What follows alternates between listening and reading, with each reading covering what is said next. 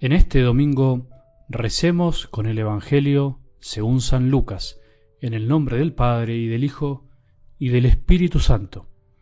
Dijo el Señor a sus discípulos, Si tu hermano peca, repréndelo, y si se arrepiente, perdónalo. Y si peca siete veces al día contra ti, y otras tantas vuelve a ti diciendo, Me arrepiento, perdónalo. Los apóstoles le dijeron al Señor, Aumentanos la fe. Él respondió, Si ustedes tuvieran fe del tamaño de un grano de mostaza y dijeran a esa morera que está ahí, arráncate de raíz y plántate en el mar, ella les obedecería. Supongamos que uno de ustedes tiene un servidor para arar o cuidar el ganado. Cuando éste regresa del campo, ¿acaso le dirá, ven pronto y siéntate a la mesa? ¿No le dirá más bien, prepárame la cena y recógete la túnica para servirme hasta que yo haya comido y bebido, y tú comerás y beberás después?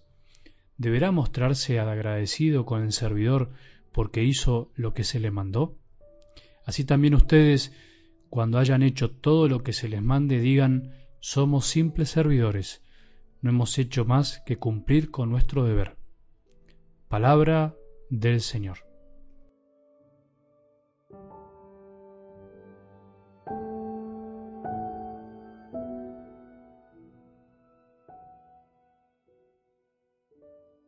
Qué lindo poder empezar este domingo diciendo, Señor, aumentanos la fe. Puede ser la frase del día, la frase de la semana, la frase para repetir interiormente, para repetir mirando al cielo, para repetirla frente a un sagrario, frente a la Eucaristía. Puede ser la frase que repitamos hoy todos los que creemos, pero que en realidad también deseamos creer más.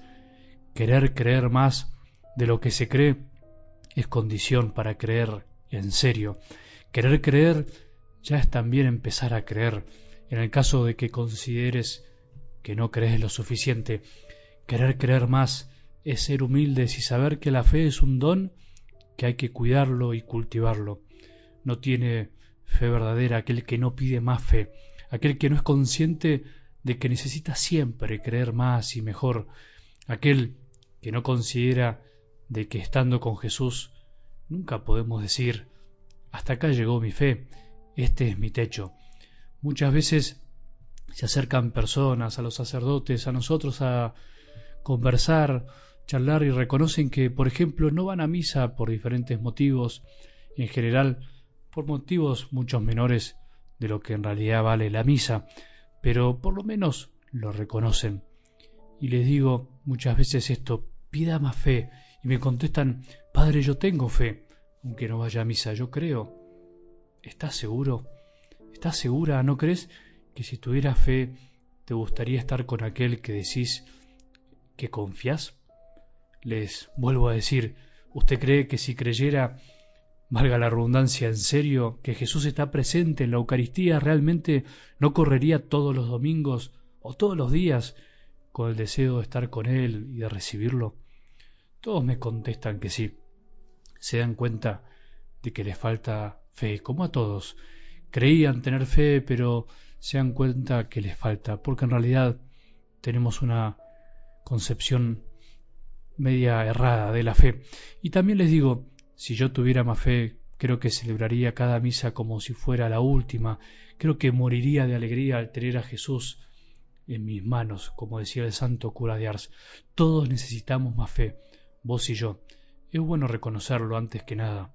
Por eso digamos hoy de corazón, Señor, aumentanos la fe. Ahora, podemos preguntarnos hoy, ¿por qué necesitamos pedir más fe? La clave es saber el por qué y el para qué. Hoy los apóstoles en algo del Evangelio claramente piden más fe porque no pueden creer que haya que perdonar tantas veces a alguien que nos ofende y se arrepiente. ¿Es posible? ¿Es necesario? ¿Es justo? ¿Por qué tengo que perdonar siempre, aun cuando alguien puede repetir su mismo pecado tantas veces? Es necesario pedir más fe, pero no porque no haya que preguntar, porque no haya que pensar, sino porque hay que creer que perdonar siempre es el mejor camino, por más que tengamos mil razones para no perdonar. La fe ilumina la inteligencia para que la inteligencia se abra y acepte otros caminos distintos a los que nosotros pensamos que son los mejores.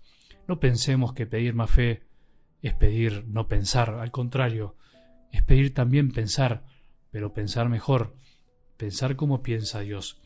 Si alguien te ofende o te ofendió, cosa que pasa muy seguido entre nosotros, ¿qué tenemos que hacer? ¿Qué tenemos que hacer? Hablar con esa persona, ayudarlo a darse cuenta que nos hizo el mal, que nos ofendió. Eso significa reprenderlo. No lo hables con otros, háblalo con él o con ella, ayúdalo. Seguramente, si querés su bien, lo vas a ayudar. Una vez que lo ayudes a reconocer su error, esa persona podrá o no darse cuenta y arrepentirse. Si toma el camino del arrepentimiento, lo lógico, lo razonable, teniendo o no teniendo fe, es que lo perdones. Se arrepintió, lo reconoció. Lo mismo nos puede pasar a nosotros. Este es el camino de los que amamos a Jesús y decimos con tanta alegría que creemos en Él y, que tenemos fe. La lógica de la fe es la de perdonar siempre a alguien que viene a pedirnos perdón y se arrepiente. Creemos en esto, creemos que ese es el camino. A todos nos cuesta, pero lo importante es creer y pedir más fe. Señor, aumentanos la fe para poder perdonar siempre, para poder darnos cuenta que el mejor camino es el del perdón. Si tuviéramos la fe del tamaño de un grano de mostaza, creeríamos que el perdón es siempre posible y que el perdón es como volver a empezar, a plantar, y que desde ahí todo será distinto, mucho mejor que lo anterior. Señor, aumentanos la fe para poder perdonar siempre.